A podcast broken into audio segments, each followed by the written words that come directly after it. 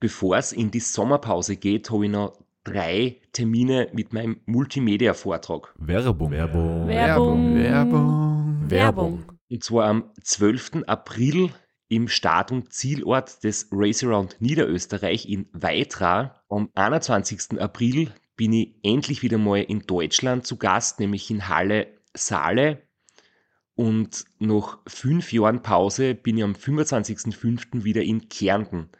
Und zwar in der Artbox in St. Gertraud bei Franschach. Es gibt ein paar Highlights vom Race Across America, Einblicke in meinen 24-Stunden-Rekord und natürlich ganz viele Anekdoten, teilweise auch sehr lustige, aus meinen beiden Teilnahmen beim Transcontinental Race.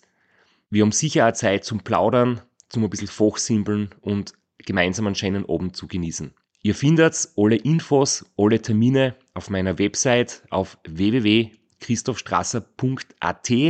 Dort gibt es auch die Links und die Möglichkeit, Tickets zu kaufen. Bis bald. Werbung. Werbung. Werbung. Werbung. Werbung Ende. Herzlich willkommen bei Sitzfleisch. Dem Podcast, wo der Straps die Finger die ganze Zeit in der Keksdosen hat.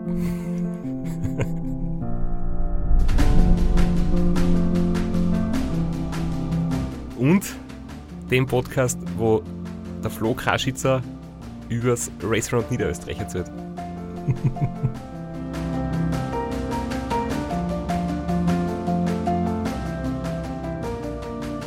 Willkommen bei Sitzfleisch, dem Podcast, wo die Aufnahme gleich gut wie immer ist. also, wir haben die letzte Folge beendet mit deinem Start, aber zu dem Zeitpunkt war ich ja schon zwei Stunden unterwegs und wir haben schon angesprochen, bin vielleicht, habe etwas überpest vielleicht. Du bist zumindest in deinem absoluten Grenzbereich gestartet. Äh, Die Euphorie, die Zuversicht, die gute Form haben die dazu verleitet, dass du mit, eigentlich mit dem Maximalpuls die ersten Stunden oder zumindest die erste Stunde da durch, durchs Waldviertel auf die ersten 600 Kilometer der Strecken geschossen bist. Ja, es gibt da ein Strava-Segment, das mehr oder weniger der ersten Timestation entspricht. Und ich weiß natürlich, es sind nicht alle auf Strava und nicht jeder ladet immer sein Pfeil hoch, aber ich bin da bis zum heutigen Zeitpunkt, ich habe gerade vorher noch geschaut, immer noch Fünfter auf dem Segment und vor mir sind Namen wie Robert Müller und Manuel Dickbauer. Also ich war da wirklich sehr schnell und habe mich da mit Leuten gematcht, die normalerweise nicht in meiner Liga sind. Aber es war halt einfach so, ich habe einfach so hinreißen lassen in den Rennmodus. Da sind andere Autos und andere Radfahrerinnen und andere Radfahrer und die muss dazu werden, die muss da vorbei. Und wenn ich vorbei bin, dann muss ich ein bisschen einen Abstand zwischen uns einbringen, weil es ist ja sonst peinlich, das Überholmanöver, wenn, wenn dann wieder zurück überholt wird. Da muss ich gleich, gleich Stärke zeigen. Und ja, das hat sich so hochgeschaukelt und ich bin einfach sehr, sehr schnell, zu schnell angegangen. Ich habe es ein bisschen anders taktiert. Ähm, Im Nachhinein habe ich mir überlegt, vielleicht hätte ich doch schneller fahren sollen.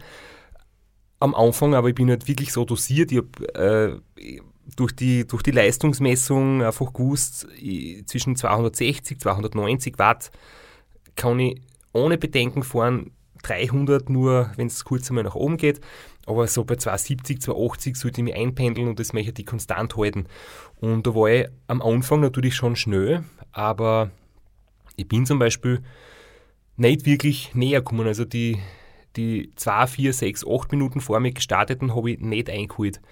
Und ja, ich habe gewusst, ich brauche mir da jetzt keine Sorgen machen, aber nach einer Stunde oder so denkt man schon einmal nach, ähm, bin ich vielleicht nicht schnell genug oder fahren die anderen gerade über ihrem Limit oder, oder sind die anderen einfach jetzt besser wie ich? Also mir ist das schon so ein bisschen durch den Kopf gegangen. Aber ja, ich habe gewusst, das Rennen dauert nicht lang und irgendwann werde ich hoffentlich die Leute vor mir und, und hoffentlich einen Flow einholen. Ja, mir ist jetzt nur eingefallen, was ja auch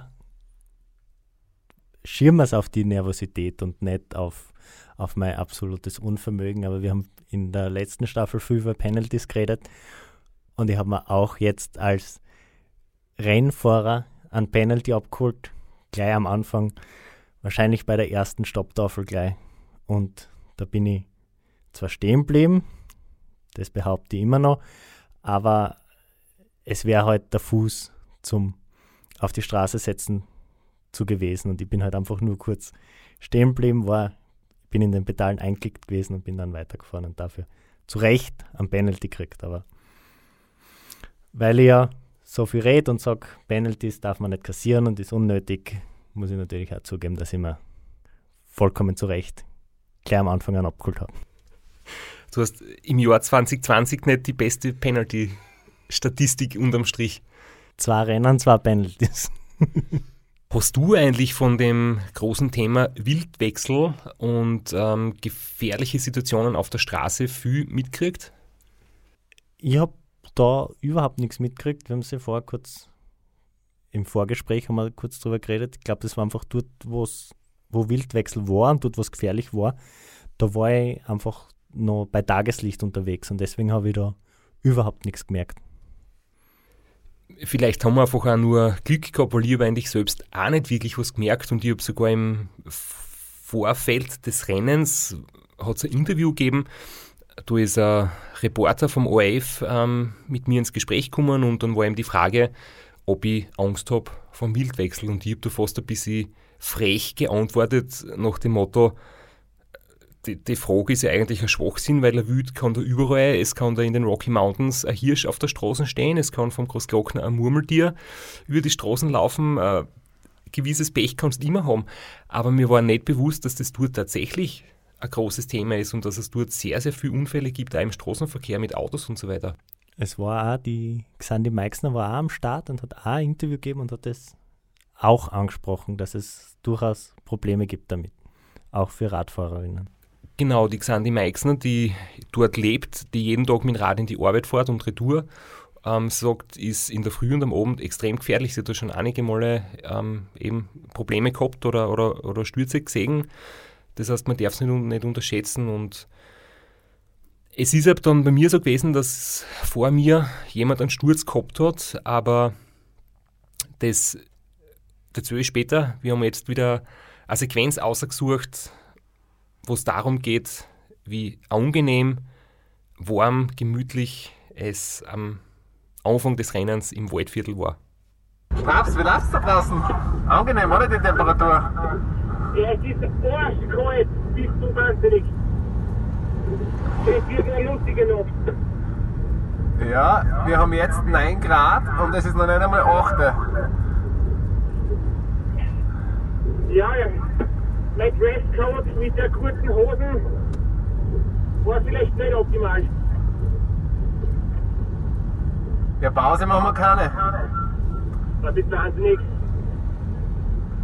Durchbeißen. So ist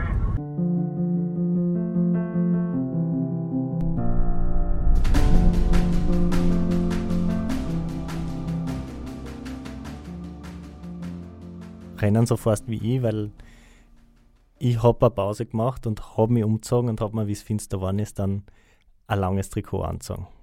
Dafür war Zeit. Ich habe da für wieder zwei Positionen verloren, die ich vorher mit 194 Puls erkämpft habe, aber dafür war es mir dann schön warm. Ja, schön warm ist das Stichwort. Ähm, für mich ist das, also natürlich angenehm warm ist gut, keine Frage, aber im Zweifelsfall ich bin immer lieber zu kalt anzogen als zu warm. Für mich gibt es nichts Schlimmeres, als wenn man echt warm wird und wenn ich mehr schwitze als nötig. Und ich habe jetzt schon bewusst entschieden, okay, nur die dünnen Knielinge ähm, am Start und bin wirklich lange Zeit mit Ärmlinge, kurzen Leiberl gefahren und die Knielinge und von den 9 Grad sind wir dann recht bald auf 5, 4 und 3 Grad abgesagt. Und da habe ich einfach gewusst, ja, hm, es ist es macht ein bisschen, es ist erfrischend und macht munter, wenn es mal kühl ist, wenn es mal warm wird. Das macht oft eher müde und macht mich träge, aber es war schon zeitenweise grenzwertig. Also zum Stehen kommen oder lange Abfahrt geht natürlich bei den Temperaturen mit der Bekleidung nicht. Ich habe es dann ganz gut erwischt. Ich bin dann bis zur Donaubrücke durchgefahren mit einem Langarmtrikot und der kurzen Hosen. Das hat gut passt und das war dann äh, laut meiner Garmin-Aufzeichnung bei der Donaubrücke, dort war es dann wirklich am kältesten bei mir im ganzen Rennen und da war es dann wirklich notwendig, dass ich mich noch wärmer anziehe. Und das hat irgendwie gar nichts damit zu tun, dass man herumjammert oder sie auf, auf Temperatur nicht eingestellt hat, sondern das ist wirklich ähm, typabhängig. Und meine Theorie ist, dass Fahrertypen so wie wir, die jetzt nicht super dünn und super leicht sind, sondern eher muskulös und ein bisschen mehr Masse haben, also ich mit meinen 79 Kilo, äh, ich tue mir einfach in der Köten absolut leicht. Mir macht es nichts aus, wenn es 5 Grad hat oder 10 Grad, kann ich die beste Leistung bringen, gleich wie mit 15 oder 20 Grad. Wohingegen 25, 30 bis 35 Grad, du fängst an, du geht's einfach nicht mehr. Du wird der Puls hoch, du wird die Leistung nieder, du leide extrem drunter. Aber Temperaturen, die kalt sind, das tut mir absolut nichts. Vielleicht liegt es auch an unserer gemeinsamen Historie als Fahrradboten, wo wir im Winter bei jedem Wetter draußen Radl gefahren sind. Also ich habe auch mit der Kötten keine Probleme. Ich kann immer, also auch beim Langlaufen oder beim Skitouren gehen, bei äh, wirklich eisigen Temperaturen am Berg kann ich eigentlich immer meine Leistung abrufen. Und ich habe auch äh, Probleme, wenn es über 30 Grad hat, tue ich mir extrem schwer. Also du hast es so gesagt, wir sind so muskulös. Vielleicht liegt es an unserer Masse, aber ich, ich, ich würde die Interpretation bevorzugen, dass es sagt, wir sind einfach daran gewöhnt durch unsere Fahrradbotengeschichte. Bei mir ist so, also wenn es kalt wird, natürlich, es werden die Finger kalt, die Zehen äh, fangen irgendwann zum Frieren an, aber für die Leistung hat es keinen Einfluss. Und die anderen Typen, das, die leiden wirklich extrem drunter, wenn es nass ist und 5 Grad hat. Das so, die können einfach die Leistung nicht mehr aufs Spital bringen. Da funktioniert der Körper nicht mehr so gut. Aber das sind dann auch die Typen, die sagen, sie lieben die Hitze. Und wenn es 30, 35 Grad hat, haben die die volle Power und überhaupt keine Probleme, wo ich mir denke, das ist unvorstellbar für mich. Also ich glaube, das ist nicht wirklich trainingsabhängig, vielleicht zu einem gewissen Grad, aber das ist alles wirklich eine Veranlagung und dessen bin ich mir bewusst. Deswegen habe ich keine Angst vor der kalten Nacht gehabt und habe mich ja, mehr oder weniger wohl gefühlt bei den Waldviertel Kalttemperaturen. Bevor ich in die Nacht gekommen bin, habe ich noch einen kleinen Verfahrer gehabt, weil wir haben gesagt, am Anfang teilweise überschneidet es ein bisschen mit der Around Austria Strecke und die kenne ich, dachte ich, ich kenne sie.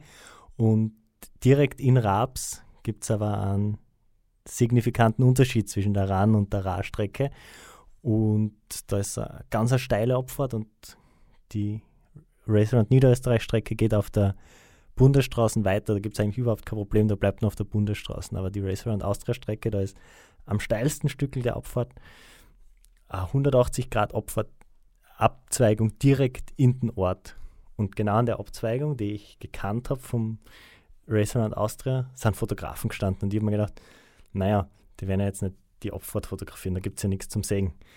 Die wollen sehen, wie ich da mit vollem Speed diese ganz enge 180 Grad Kurven nehme, bin da abgebogen und war schon falsch. Und dann habe ich eine große Runde um einen Marktplatz gemacht in Raps, um wieder auf die Strecke zurückzukommen.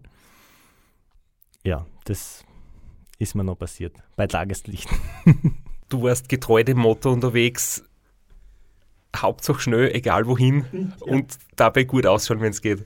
Ja, wenn die Fotografen da stehen, äh, es gibt kein Foto davon, weil die Kameras waren natürlich nicht drauf eingestellt und waren da auch nicht hingerichtet auf diese scharfe Kurven, sondern wollten mir sehen, wie da runterbrettert die Abfahrt ist. Ja. Aber bemerkenswert, Penalty, unverfahren und trotzdem so weit fuhren. Wobei der Penalty wird erst am Schluss äh, quasi zur Zeit addiert, aber du hast wirklich einen sensationellen die sensationellen ersten Stunden abgeliefert da. Wahnsinn. Ja, alles dabei. Also, wie gesagt, bis zur Donaubrücken nur einmal stehen geblieben, um kurz, kurzes gegen langes Trikot zu tauschen und dann durchgefahren mit ordentlichem Tempo und das ist dann bei dem Verfahrer blieben eigentlich. Und der hat jetzt Minuten, zwei Minuten gekostet, das war jetzt nicht die Welt. Aber ärgerlich, weil es wirklich vermeidbar war, weil da fahre ich einfach die Restaurant aus der Strecke aus irgendeinem Grund biege ich da scharf ab, obwohl es keine Veranlassung dazu gegeben hat. Ja, auf der anderen Seite, du erzählst, wie es quasi ähm, an vorderster Front im Rennen gelaufen ist, ich erzähle, wie es hinten gelaufen ist. Ich habe dann tatsächlich den ersten Werbung. Werbung. Werbung. Werbung. Werbung. Flo, bist du auch schon so aufgeregt, wenn du an den April denkst? Jedenfalls, äh, wenn du das gleiche meinst wie ich, dann bin ich schon sehr voller freudiger Erwartung. Voriges Jahr haben wir erstmals einen Live-Podcast gehabt und weil das einfach so ein super schöner Abend war, werden wir das wiederholen. Und zwar dieses Mal im Zuge des Neusiedlersee Radmarathons in Mörbisch. Ja, und zwar werden wir uns am Freitag, dem 19.04. im Strandhaus Mörbisch die Ehre geben und mit einem unglaublichen Überraschungsgast äh, einen Live-Podcast aufnehmen. Also allein schon wegen dem Gast bin ich so nervös. Ich hoffe, dass du nicht dich ins Publikum setzt äh, und zuhören wirst, aber ich muss sagen, der, der Gast ist wirklich grandios und ich würde sagen, wir hören einfach einmal, was er zu dem Ganzen sagt. Hallo, Johnny Holland hier. Heute stehe ich natürlich wieder am Start beim Neusiedlersee Radmarathon. Immer ein Highlight des Jahres. Nebenbei bin ich all live beim Podcast beim Neusiedler Radmarathon. Es wird mich natürlich riesig freuen, wenn ihr live dabei seid und dass wir vielleicht kurz über ein paar Höhepunkte aus meiner Karriere reden können. Sehen wir uns dann. Wer die legendäre Stimme noch nicht erkannt hat, das war Johnny Hogerland, legendärer Fahrradprofi und Pensionsbetreiber in Kärnten. Ja, und noch unter anderem dreimaliger Teilnahme oder Finish bei der Tour de France, jetzt auch im, in der Radmarathon-Szene sehr erfolgreich und sehr umtriebig. Und ja, wir freuen uns sehr, dass wir mit ihm äh, den Abend gestalten können. Und natürlich haben wir auch was zu gewinnen. Und zwar gibt es für zwei Personen jeweils ein Ticket und einen Startplatz für entweder Zeitfahren oder Radmarathon. Zeitfahren ist am Samstag, Radmarathon am Sonntag. Das heißt, es sind zwei Tickets, zwei Startplätze und gewinnen tun die, die folgende Frage richtig beantworten.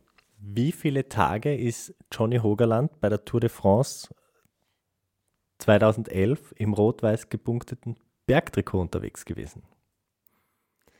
Schickt uns eine E-Mail an sitzfleisch.christophstrasser.at. Wir freuen uns auf eure Teilnahme, wir freuen uns auf äh, den Live-Podcast im Strandhaus und vor allem auf unsere Teilnahme, weil wir beide haben auch eine Startnummer und werden Samstag beim Zeitfahren dabei sein. Ja, und werden uns wieder mal mit den Besten der Szene messen. Du wahrscheinlich ein bisschen kompetitiver als ich, aber ich freue mich immer wieder, wenn ich mir aufs Zeitfahrrad setzen kann. Heuer bin ich ohne Scheibe am Start, weil du meine Scheibe ja verkauft hast. Vielleicht können wir nur in der Leihgeschäft einfällen. Werbung. Werbung. Werbung. Werbung. Werbung Ende. Fahrer überholt und das war leider ein sehr trauriger Moment, weil es war so eine kleine Kuppe, es ist kurz nach oben gegangen und ich habe dann gesehen vor mir ein Auto mit Warnblinkanlage, wo ich mir dachte, passt, ähm, jetzt komme ich endlich an anderen Fahrer näher, aber dann habe ich eben gesehen, dass das Auto steht und dass da ein Rad ähm, angelehnt war an die ähm, an die Pflanzen. Das war so ein Maisfeld, ähm, wo jetzt der Mais oder der Kukuruz, wie wir sagen, eben hoch gewachsen war, zwei Meter hohe ähm, Pflanzen und da dabei ist das Rad gelehnt und wir sind dann von Betreuer von Manuel Geier nur kurz gewarnt worden, dass er quasi gerade einen Sturz gehabt hat, nämlich ein, eine Kollision mit einem Reh und wir sollten bitte aufpassen, weil es ist wirklich viel unterwegs und, und es ist echt gefährlich. Mittlerweile haben wir dann auch erfahren, oder bald danach haben wir erfahren, dass ihm nichts Grobes passiert ist. Er war jetzt nur ganz leicht verletzt, aber das Rennen war für ihn trotzdem vorbei. Aber ich habe dann schon, nachdem ich mir vor dem Start noch gedacht habe, naja, was soll passieren, war mir dann plötzlich schon sicher, dass das nicht ungefährlich ist, wenn man in Zeitvorposition, weil ich bin ja mit dem Zeitvorrat vom Startweg unterwegs gewesen, klarerweise, am Aufleger liegend, die Bremsen nicht griffbereit in der Hand. Und ich glaube, es war dann auch die gleiche Abfahrt, von der du gerade erzählt hast.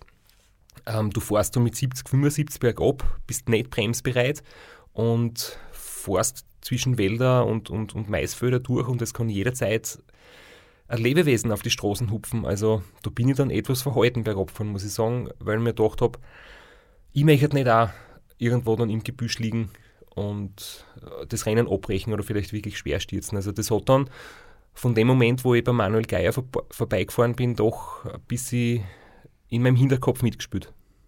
Ja, in der letzten Episode hast du noch gesagt, ja, es, es, du warst ganz ruhig und es hat da nichts ausgemacht, dass du niemanden überholt hast und dass die Vorderen nicht näher kommen sind, beziehungsweise du nicht näher kommen bist. Aber ich kenne dich ja ein bisschen gejuckt hat es dich schon, dass, dass da nichts kommt und du keine Drehlichter siehst und die da vorne einfach wegbrettern mit einem ähnlichen Tempo wie du. Aber schließlich war es dann soweit und dann hast du endlich den ersten gehabt. Ich habe ja gewusst, dass die Leute vor mir wahnsinnig schnell sind. Ich habe vorher von der Starterliste erzählt und den, um den starken Fahrern. Aber trotzdem, du sagst das richtig, es war so das leichte Unbehagen steigt von Kilometer zu Kilometer, wo man niemanden einholt wo so ein bisschen die Fragezeichen im Kopf auftauchen, wo siehst du los, passt es bei mir nicht oder sind die anderen so gut? Aber spätestens, wie ich ihn Robert Müller eingeholt habe, habe ich dann das tiefe Vertrauen wieder gehabt in mich, dass, dass wir super unterwegs sind und dass alles passt. So, Strab, sind wir vier fahren? Das ist ein weißes Auto, den wir rot gehabt Jawohl.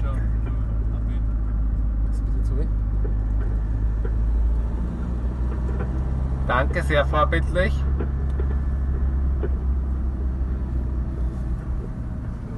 Kannst du ein bisschen ja, das ist blöd. Das Video. ja. So. Kommt was. Ja.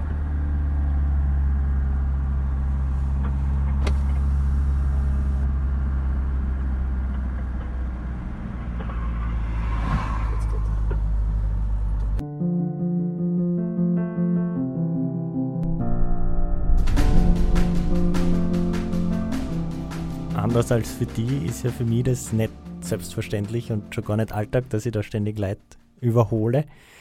Aber ist mir dann doch ein paar Mal passiert jetzt in dem Rennen durch meinen schnellen Start. Ähm, kurz zum Überholprozedere. Ich kenne das ja normalerweise nur aus dem Pacecar, aber und da kenne ich es eben nicht, weil ich immer mit dir im Pacecar bin.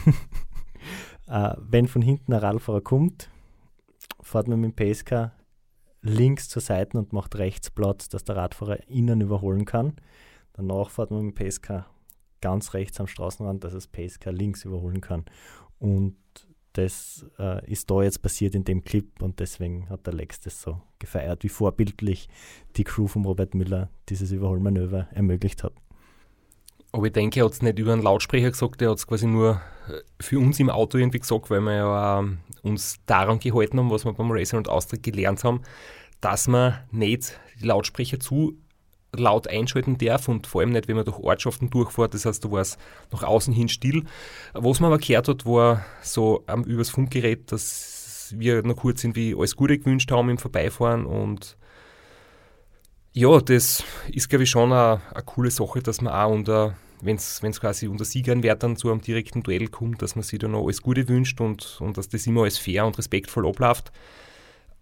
Aber natürlich ist, ist immer das dabei, man, man sagt nicht, wenn es dann schlecht geht und man will nur die gute Seiten sagen, das sind ja diese Psychospielchen.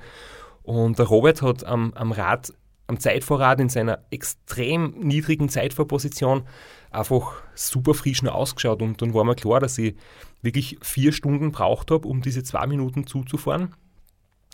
Und er wird wahrscheinlich auch nicht wirklich viel jetzt Boden drauf verlieren. Auf mich ähm, und nach dem Rennen, das möchte ich jetzt gleich vorwegnehmen, haben wir auch wieder ein bisschen ähm, geplaudert, wie es ihm so gelaufen ist. Und da hat er ihm erzählt, dass er im Gegensatz zu mir mit dem Zeitfahrradl eigentlich nie trainiert. Also der Robert ist wirklich der Typ Rennfahrer, der trainiert am Rennradl, fährt Rundfahrten. Und wenn es bei einer Rundfahrt einmal Zeitfahren gibt, dann ist im Verein gibt's Zeitfahrradl, die borgt man sich aus, dann stellt man sich den Lenker hin, setzt die drauf, fährt und ist froh, wenn man das restliche Jahr nicht mehr damit unterwegs ist. Und jetzt, wo er schon das zweite Radl, äh, das zweite Rennen auf der Langstrecke macht, glaube ich, muss er sich in Zukunft vielleicht überlegen, dass er nicht öfters mit dem Zeitfahrradl trainiert und dass er mehr in seinen Trainingsalltag einbaut, weil ja, viele Stunden am Zeitfahrer zu fahren, ist schon eine spezielle, spezielle Geschichte. Vor allem mit so einer Sitzposition der ganz alten Schule, also wirklich extrem tief unten mit dem Oberkörper. Das ist nochmal doppelt anstrengend und schwierig. War die Sitzposition für dich ähm, irgendwie ein Thema, wenn du jetzt so lange am Radl sitzt? Hast du die da speziell vorbereitet? Hast du vom Sitzen her, von der Hosen, vom Sattel dann irgendwie Probleme gekriegt oder ist in der Hinsicht alles gut gegangen?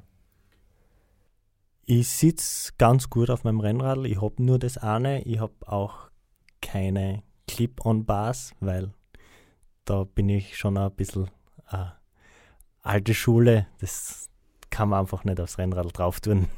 Warte, du musst, du musst ich kurz, falls meine Eltern auch zuhören und die englischen Worte nicht verstehen, mit Clip-on-Bars meinst du einen Aufleger, gell? Die Aufleger, die man auf einem normalen Rennradlenker drauf tut. ähm, die kommen bei mir nicht aufs Radl und so bin ich halt einfach mit den mit ganz normalen Rennradlenker auf meinem Rennrad, auf dem ich echt eine gute Position habe, äh, gefahren und das hat gut funktioniert. Das hat auch schon vor, also ein Jahr davor beim 24-Stunden-Rennen in Hitzendorf funktioniert, obwohl ich hin und wieder dann mit den Ölbogen einfach mir abgelegt habe und mir gedacht habe, hm, naja, so unpraktisch sind sie nicht, die Auflieger. Aber da hat dann der Stolz überwogen und gesagt, na, die kommen mir nicht aufs Radl und lege einfach die äh, Ölbogen nur so auf dem Lenker drauf. Aber wenn es jetzt da so um Stil und Ästhetik und die Rennradkultur geht, ähm, du hast auf dem neigen Rennradl trotzdem eine Scheibenbremsen an, gell? ja, das stimmt. Also könnte ich mir gleich eine Aufleger auch drauf kaufen fürs nächste. Ja, oder zumindest eine Styling-Sünde ist okay. Aber es bleibt bei der anderen. Ja, beide, beide gehen nicht. Das wäre zu, zu viel dann. Ich bin dann nach acht Stunden Rennzeit nochmal gefragt worden vom Betreuerauto aus, wie so das Rennen bis jetzt läuft und, und wie das Zwischenresümee ist.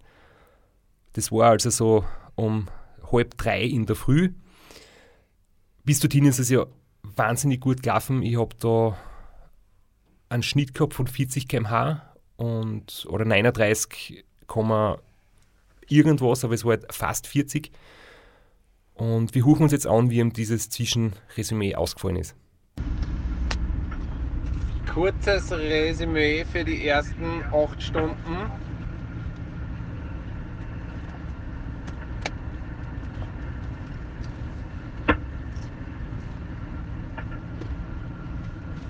Hast du das jetzt gehört?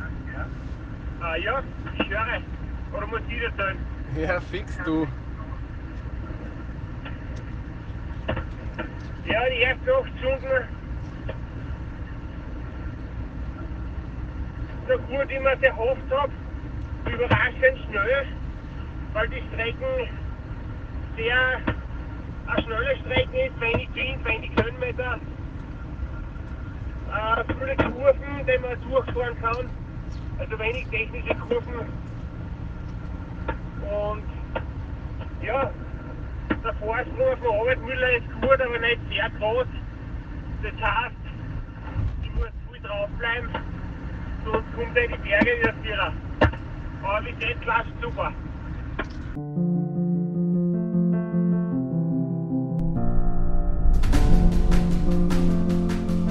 Genau das, was wir jetzt da gehört haben, war das, was mir ein bisschen beschäftigt hat, weil ich ja gewusst habe, wenn ich jetzt in Robert Müller anschaue, der ist definitiv äh, der bessere Bergfahrer und ich habe gewusst, ich brauche einen guten Vorsprung, wenn ich aus der Ebene rauskomme und in Semmering vor, wenn dann die Berge kommen, damit ich Chance habe, vor ihm zu bleiben. Und jetzt habe ich aber vier Stunden braucht, um überhaupt zwei Minuten aufzuholen und dann ist der Vorsprung auch nicht wirklich groß worden über die Donaubrücke drüber und es hat mich schon beschäftigt. Aber ich habe mir einmal erkundigt, wie geht es in Flo, wie weit fuhren ist der Flo und war dann immer sehr begeistert, wie ich die Zwischenstände von dir gehört habe und mir gedacht, hey, Wahnsinn, der Flo fährt das Rennen seines Lebens. Bis ich dann nicht mehr gefahren bin. Aber es war ja zwischenzeitlich war ja dann sogar Erster auf der Strecke. Das hat mir einen wahnsinnigen Boost gegeben. Da habe ich mich echt geil dabei gefühlt. äh, es hat leider nicht so lange angehalten, aber du hast gerade vorher Resümee gezogen nach 8 Stunden. Nach 8 Stunden 11 war ich bei Hainburg, Time Station 4. Und ich habe es vorher gesagt, kurz nach der Donaubrücke, also kurz vor der Donaubrücke, kurz nach der Donaubrücke war dann mein zweites Mal kurz stehen bleiben und da habe ich mich dann komplett warm angezogen, also Beinlinge, Winterjacken, Hauberl, Handschuhe, weil da ist dann richtig kalt gewesen. Da hat es nur mehr 0 bis 1 Grad gehabt, da ist mir dann richtig kalt geworden. Und spätestens da ist dann bei mir bergab gegangen. Also da habe ich dann schon das hohe Tempo vom Anfang gebüßt oder zumindest angefangen zu büßen. Ab da ist merklich schlechter geworden bei mir. Und ihr bis äh, nach Hainburg ähm, circa 6,5 Stunden braucht, 6,28, also da habe ich 1 Stunde 40 auf die außergeholt, aber möchte ich schon auch dazu sagen, dass eben der Materialunterschied ein Teil dazu beiträgt, die man, ich bin am Zeitvorradl äh, in einer super Aero-Position, Zeitverscheibe und du fährst mit normalen Rennradeln am Oberlenker quasi, aber nichtsdestotrotz, ich bin da schon ein bisschen näher gekommen. Und habe mir gedacht, ja, eigentlich freue ich mich gar nicht drauf, weil mir hätte es auch taugt, wenn du noch sehr, sehr lang so schnell weitergefahren wärst, aber ich habe dann schon aus dem Auto die, die Info gekriegt, dass man jetzt halt merkt, dass der Flo ein bisschen langsamer wird und er fährt nicht mehr ganz so schnell und, und ich komme ihm langsam näher. Ähm, aber was schon auch zum Sagen ist, ich habe mich dort auch sehr blockt, also von der Überquerung der Donau Richtung Wiener Neustadt, da geht es wirklich sehr flach dahin und da ist es komplett gerade. Da geht es wirklich wie mit dem, da gibt es ja eine lange Gerade, das ist wie mit dem Lineal gezogen und da auch wirklich mit der Müdigkeit kämpft. Also nicht so ganz dramatisch, wie man es jetzt beim Racehand Austria erlebt, aber das ist schon ordentlich, ordentlich anstrengend. Es ist kalt, es ist finster, es ist ja Mitte September sehr lang dunkel, also das ist ja circa zwölf Stunden dunkel, das sind Tag und Nacht gleich lang und das merkt man dann schon. Ja, es hat da bei mir, ich habe mir noch als erster auf der Strecke über die Donaubrücke gekämpft und dann sind sie aber ziemlich schnell von hinten zurückgekommen nach der Reihe und haben mich zurückgeholt. Und gerade auf der Passage äh, zwischen Donaubrücke und Wiener Neustadt habe ich richtig bezahlt und da habe ich richtig gemerkt, wie es einfach immer schlechter wird und wie ich immer weniger Druck aufs Pedal kriegt. Da ist er da angefangen und ist dann das restliche Rennen nicht mehr besser geworden zwischen 2 und 3 war es dann soweit, genau auf der Passage zwischen Donaubrücke und Wiener Neustadt, ist dann der Straße von hinten gekommen und an mir vorbei. Immer wirklich vorher schon überlegt, gell, ähm, was sage ich jetzt zu dir? Einerseits möchte ich die, die motivieren und, und vielleicht kann ich dann noch irgendwie, weiß ich nicht, was Positives sagen, was die aufbaut. Auf der anderen Seite weiß ich aus eigener Erfahrung, wenn der Moment kommt, wo der Verfall einsetzt und wo dann ein bisschen Einbruch kommt und dann siehst du, wie die anderen noch mit 5, 6, 7 km/h Überschuss an dir vorbeifetzen, so richtig schnell, dass dir das halt einfach auch demoralisiert. Und so gut wie wir uns verstehen, äh, wollte jetzt halt irgendwie, ich weiß schon, ich muss jetzt auf mich achten und mein Rennen fahren, aber ich wollte jetzt irgendwie noch kurz mit dir plaudern und schauen, wie es da geht und ob ich dir irgendwie helfen kann, wo es eh unmöglich ist, weil du hast dich für die Taktik entschieden, all in und musst dann auch die Konsequenzen dafür tragen, was das heißt nach ein paar Stunden. Schnell anfangen und stark nachlassen, das war meine Taktik. Vom Überholmanöver haben wir ein bisschen was aufgenommen. Da haben wir leider durch die allgemeine Euphorie jetzt nicht an, an den Podcast gedacht und die Funkgeräte laut draht und die, die Aufnahmegeräte eingeschalten, aber ein bisschen was hört man. Bin ich draußen bei der Tour. Solange der Spielfeld bis zum Heldenkasten los.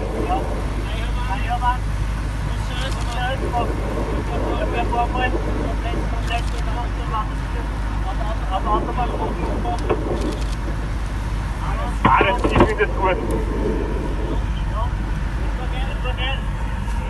Ja, ich muss weiter. Jawohl, Flo, Alter, hau rein! Flo, Gas geben! Du, Flo, eure Drehlichter gingen nicht mehr. Ja. Beim Auto. Okay. Starke, echt stark.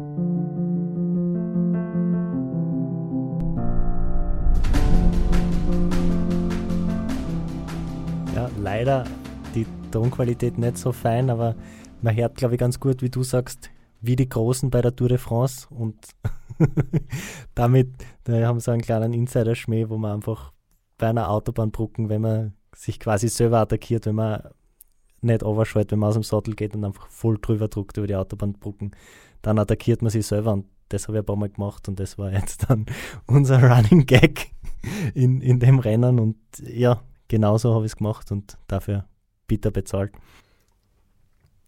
Aber du hast dafür in deiner Garmin-Auswertung stehen, Maximalpuls 194.